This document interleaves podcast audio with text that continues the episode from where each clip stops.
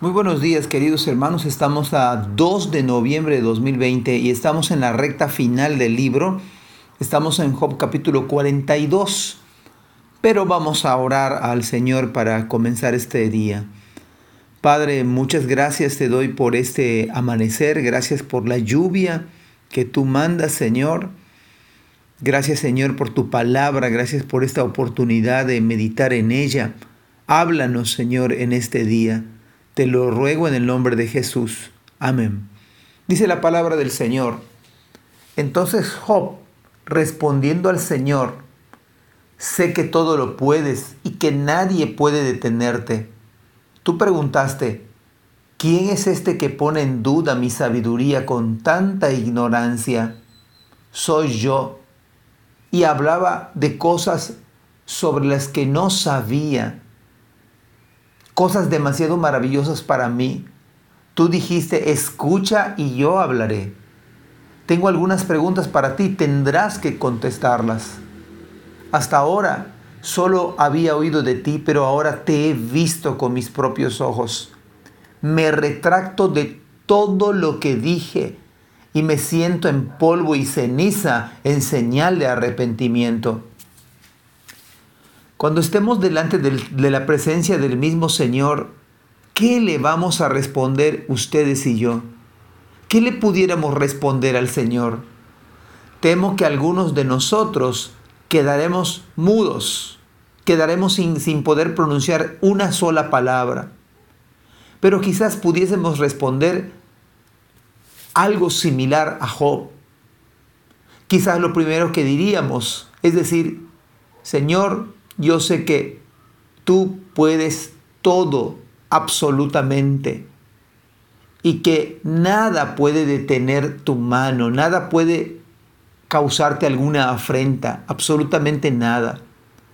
O quizás diremos palabras de alabanza, o quizás diremos, perdónanos Señor. En verdad no sé qué responderíamos cada uno de nosotros, pues cada uno de nosotros vive de una manera particular aunque créanme, estamos más cerca de lo que nos imaginamos de presentarnos ante el Señor.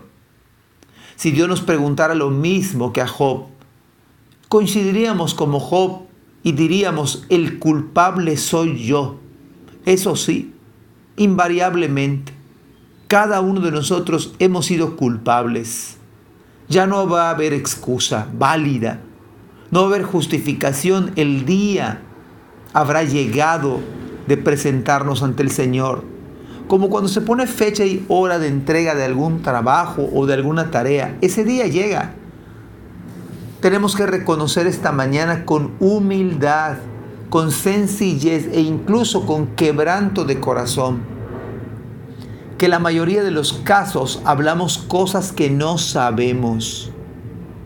Hablamos cosas que no entendemos dado que los asuntos del Señor son maravillosos y nosotros no los entendemos a profundidad.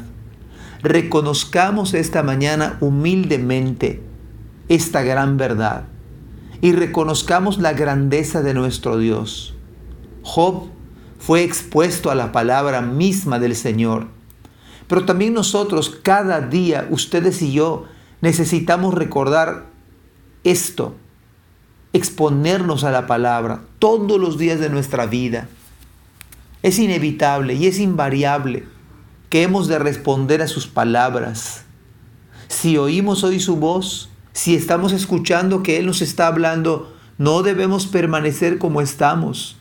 Que el Señor nos conceda la gracia de responder, de vivir en sus caminos y vivir delante de Él. Ahora podemos escuchar su palabra por medio de la Biblia, pero un día estaremos delante de su misma presencia.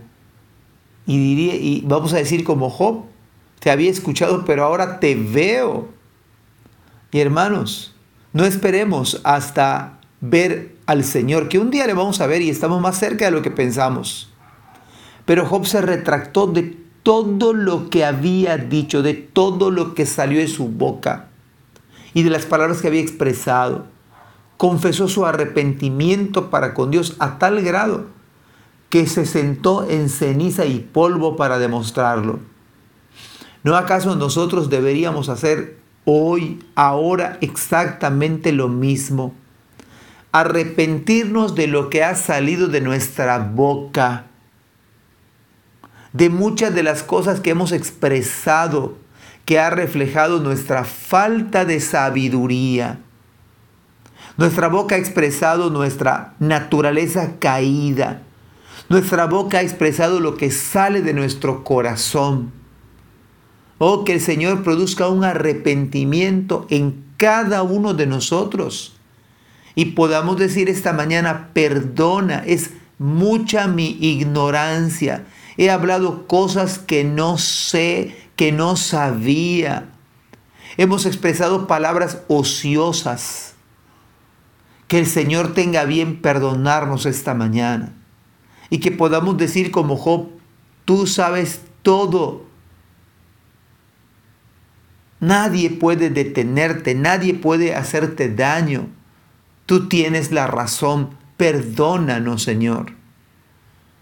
Que Dios haga esto en nuestra vida, mis queridos hermanos que humildemente al ser expuestos ante la palabra, ante la presencia del Señor, aunque no le veamos, que podamos esta mañana pedir perdón por palabras que han mostrado nuestra falta de sabiduría, palabras ociosas, palabras vanas, palabras que salen de nuestro corazón, pero que la gracia del Señor traiga arrepentimiento y traiga humildad en nuestro corazón.